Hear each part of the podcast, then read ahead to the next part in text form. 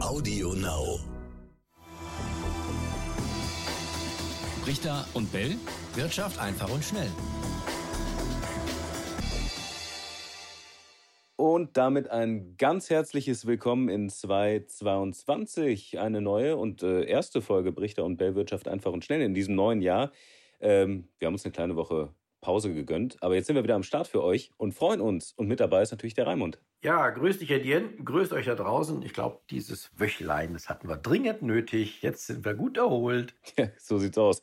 Gut erholt und voller Ideen für dieses neue Jahr. Natürlich müssen wir mal äh, über dieses Börsenjahr sprechen, über das, äh, ja, wir natürlich äh, schon im, im vergangenen Jahr so ein bisschen spekuliert haben, aber jetzt ist es angelaufen und wir sind natürlich sehr gespannt, äh, was es mit sich bringt. Bevor wir das aber tun, wollen wir natürlich einmal auflösen äh, für das äh, vergangene Jahr, was wir da so prognostiziert hatten, beziehungsweise du, Raimund, weil zu Beginn von 2021 habe ich dich ja auch gefragt, was ist drin für den DAX? Das machen wir ja jedes Jahr so. Und da hattest du, ich habe mir die Folge eben nochmal tatsächlich angehört, eine ziemlich gute Prognose, wie auch im Jahr davor, abgegeben. Du hast gesagt, der DAX, der wird so bei 15.000 bis 15.500 Punkten landen. Das hat er geschafft. Und äh, ja, du hast auch witzigerweise gesagt, ein zweistelliges Plus ist auch drin, aber nicht am Jahresende, sondern im Laufe des Jahres. Jetzt hat er ein zweistelliges Plus erreicht am Ende des Jahres. Äh, ja. Tja, was sagst du dazu? Ich hatte gesagt, nicht unbedingt am Jahresende, sondern irgendwann im Laufe des Jahres wird er mit großer Wahrscheinlichkeit mal das Zweistellige erreichen. Und das hat er ja dann auch ähm, über lange, lange Zeit, über viele, viele Monate gehabt. Also das war schon okay. Ich bin ganz zufrieden äh, mit dem Zweistelligen. Ähm, er ist sogar noch über mein Ziel quasi etwas hinausgeschossen. Er war ja mal über 16.000. Und ja, im, im äh, vorletzten Jahr hatte ich ja einstelliges Plus vorausgesagt. Da hatten viele nicht mehr damit gerechnet, gerade nach dem Corona-Crash kam ja dann auch noch. Also die letzten beiden Jahre sind ganz gut gelaufen. Was die Prognose anbelangt, haken wir sie ab und schauen nach vorne. Aller guten Dinge sind drei. Was sagst du für dieses Jahr? Schwierig, schwierig. grübel, grübel. es ist nicht so einfach. Also ähm, diesmal, äh, ich warte ja immer, wie du weißt oder wie ihr auch wisst da draußen, ich warte immer mit meinen Prognosen bis nach Silvester. Dann habe ich das Jahresergebnis des Vorjahres.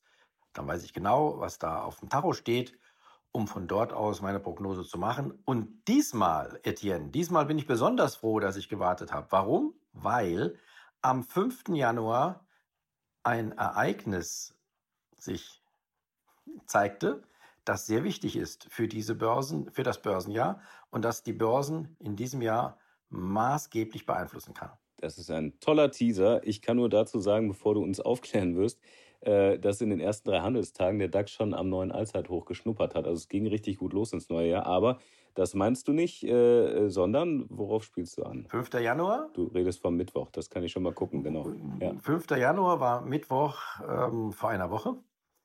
Da hat die amerikanische Notenbank das Protokoll ihrer Dezember-Sitzung veröffentlicht. Es ist normalerweise ein ganz langweiliges Ereignis. Und äh, das Protokoll selbst ist auch sehr langweilig. Es hat 14 Seiten, eng beschrieben, über 9000 äh, Wörter. Und äh, da war nur ein Satz drin diesmal, der für die Börsen nicht nur wichtig werden könnte, der zumindest kurzfristig auch schon mal wichtig war, denn an dem Abend, an dem Mittwochabend, als das Protokoll rauskam, sind die Börsen in New York erstmal nach unten gegangen und am nächsten Tag auch der DAX. Es stand ein Satz drin, den äh, möchte ich jetzt hier nicht unbedingt äh, zitieren. Er klingt nämlich langweilig. Wahrscheinlich doch, komm, mach es. Natürlich. Wollen wir da jetzt hören. Okay, dann da machen wir es mal. Dann machen wir es mal. Also es ist aber echt langweilig. Es ist, es ist äh, Bürokraten, ähm, Zentralbanker Englisch und ich habe ihn noch mal übersetzt, also auf Deutsch. Ja, aber genau dafür machen wir ja den Podcast, dass wir die einfachen Zusammenhänge herstellen. Richtig. Also pass mal. Was, was steht in dem Protokoll drin? Ein Satz. Einige Teilnehmer wiesen auch darauf hin, dass es sinnvoll sein könnte, relativ bald nach Beginn der Anhebung des Leitzinses. Und jetzt kommt's. Achtung. Mit der Verringerung der Bilanzsumme der Federal Reserve zu beginnen. Mhm. Zitat Ende. Punkt. So, was heißt das? Ja. Hast du es verstanden? Hau raus. Was heißt das und warum ist das äh, so entscheidend für dieses Jahr? Ja, also ich sag mal, dass die äh, amerikanische Notenbank ihre Leitzinsen anheben wird und äh, die Anleihekaufprogramme zurückfahren wird, ist geschenkt. Beides. Das war bekannt, das wusste man vorher. Und äh, selbst wenn es jetzt etwas beschleunigt, beides, ähm, ist das nicht schlimm. Aber was für die Börsen relevant ist und entscheidend war, war eben dieser Satz, die Verringerung der Bilanzsumme. Der bedeutet auf gut Deutsch, das, was die, oder ein Teil dessen zumindest, was die Notenbank gekauft hat in den letzten Jahren an Anleihen, der wird wieder verkauft, aus dem Bestand genommen. Dadurch wird die Bilanz kleiner. Durch die Käufe wurde die Bilanz größer und durch den Verkauf wird die Bilanz wieder kleiner. Mhm. Punkt. Klingt ja auch erst nochmal nach richtig langweiliger Buchhaltung, oder?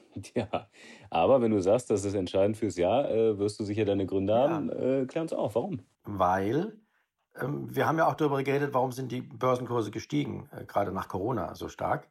Weil die Notenbanken, nicht nur die amerikanische, die Notenbanken weltweit, Billionen und Aberbillionen von Dollars, Yens und äh, Euros in die Welt gesetzt haben. Auch auf die Märkte sich ergossen haben, den Märkten kamen diese Billionen zugute. Mhm. Das, was die amerikanische Notenbank jetzt zumindest mal plant, ist nichts anderes als das, okay, ich habe euch Geld gegeben, liebe Märkte, aber das war's, jetzt nehme ich es euch wieder weg. Vielleicht nicht alles, aber zumindest einen Teil, einen großen Teil. Ein anderer Notenbanker hat sogar danach noch gesagt, äh, es kann sogar sein, dass man das ganze Geld wieder wegnimmt. So, was äh, schließen wir daraus? Die Börsen könnten verschnupft reagieren. Denn wenn das alles wegfällt, was man ihnen ja gerade gegeben hat erst und warum die Kurse so stark gestiegen sind, das war ja ein wesentlicher Grund. Mhm. Das könnte, wenn diese Pläne umgesetzt werden, meiner Ansicht nach ein sehr, sehr holpriges Börsenjahr werden, etwa vergleichbar mit dem Jahr 2018. Warum war das da so verschnupft? Gab es da. Genau, da gab es ähnlichen, einen ähnlichen Grund. Mhm. Damals hatte der amerikanische Notenbankchef Paul versucht, ebenfalls schon diese Bilanz zu verkleinern. Und das war vor Corona. Er hat also angefangen, Anleihen zu verkaufen. Das ging über mehrere Monate, sogar über, über ein Jahr gut. Aber die Börsen haben trotzdem verschnupft reagiert, weil äh, sie haben ja auch, genau wie was jetzt droht, Geld entzogen bekommen. Und äh, im Jahr 2018, ich weiß nicht, ob sich da viele an, von euch noch daran erinnern, da ging es erstmal ganz heftig los. Schon gleich zu Beginn gab es einen kleinen Mini-Crash. Davon hat sich die Börse wieder erholt bis zum Sommer hinein, bis zum Spätsommer. Aber dann im Herbst ging es nochmal richtig kräftig nach unten. Vor allen Dingen auch deshalb, weil damals der Herr Paul gesagt hat, er wird dieses Verkaufsprogramm, dieses Kürzungsprogramm der, der Bilanz wird er im darauffolgenden Jahr, also 2019, fortsetzen.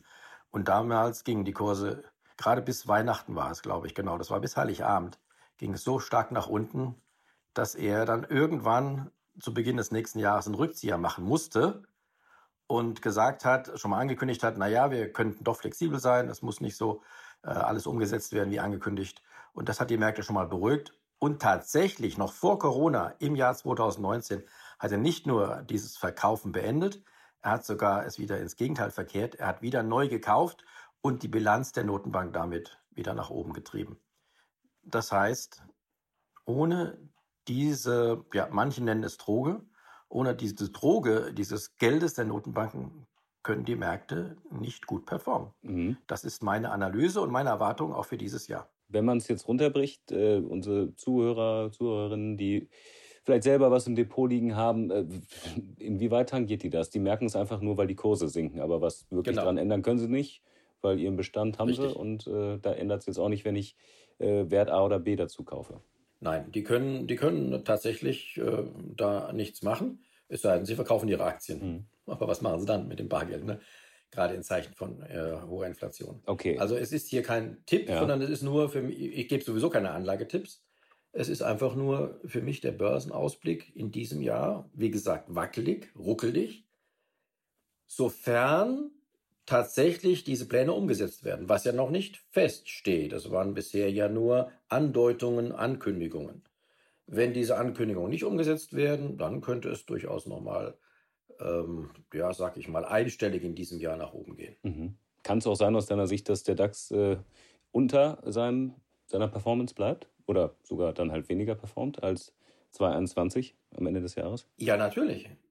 Das hatte ich ja gerade gesagt. Möglich ist alles. Ne? Also wenn, wenn es ruckelig wird, auf jeden Fall. Ja. Und wenn es nicht ruckelig wird, also wenn die Notenbanker ihre Pläne nicht umsetzen sollten, mit einem einstelligen Plus liegt er ja auch hinter dem Ergebnis von, äh, von 2021. Da waren es ja zweistellig. Okay, also ruckelig heißt bei dir ein Minus. Ja, ich lege mich nicht fest, ob es ein Minus wird. Aber es wird im Jahresverlauf auf Ja, jeden ja. Fall ruckelig werden und wackelig. Und je nachdem, möglicherweise ändern die US-Notenbanker ja ihre Strategie dann schon im Laufe des Jahres. Und die Erholung kann dann beginnen. Und dann äh, kann es tatsächlich auch noch ein Plus werden. Das muss man alles sehen. Aber das kann ich nicht jetzt Mhm. am Jahresanfang im Januar alles vorhersagen. Okay, was wir aber mitnehmen aus dem vergangenen Jahr äh, sind noch zwei äh, Begriffe, äh, Inflation und Corona. Inwieweit könnten die jetzt kurzfristig in den kommenden Wochen, bis es Neuigkeiten gibt aus Amerika, für Bewegung sorgen?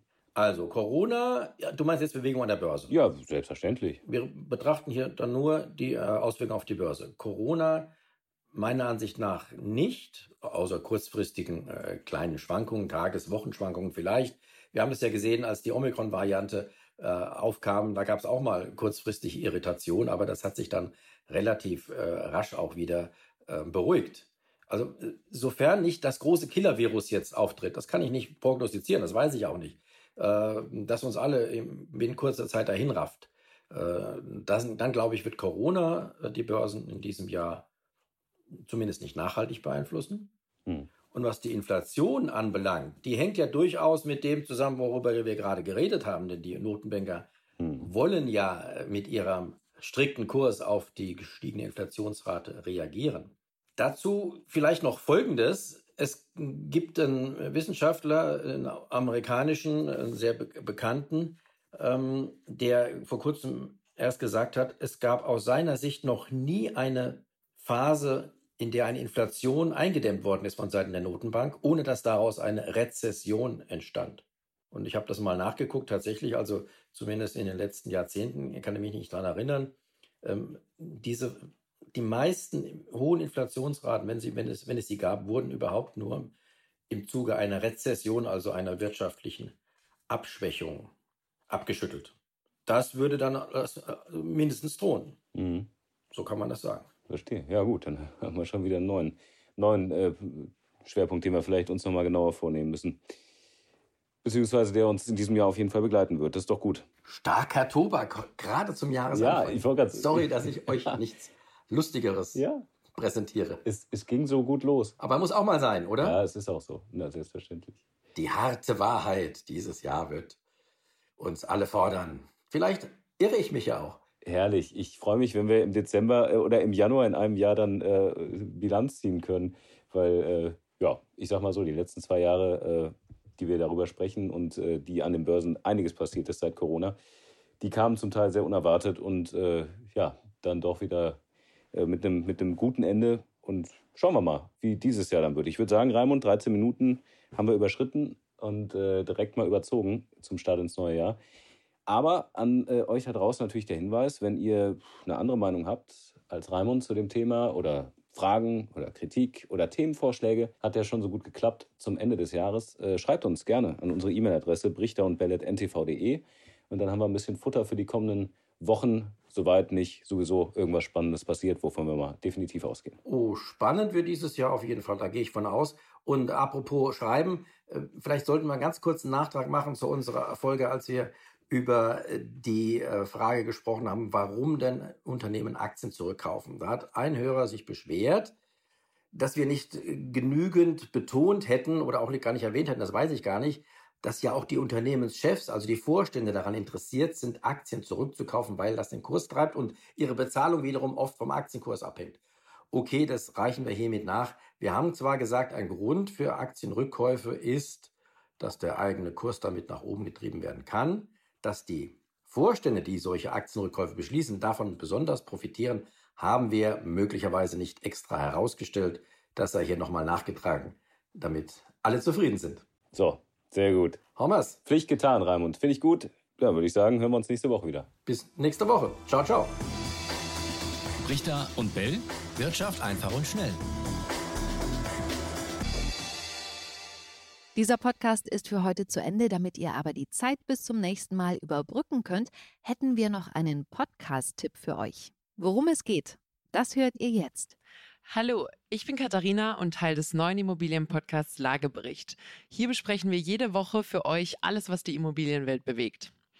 Weil ältere Männer mit Bart besonders gut Dinge erklären können, habe ich natürlich auch einen dabei. Mein Gesprächspartner ist hierbei Dr. Peter Hettenbach und er ist jede Woche als unser hauseigener Immobilienexperte dabei.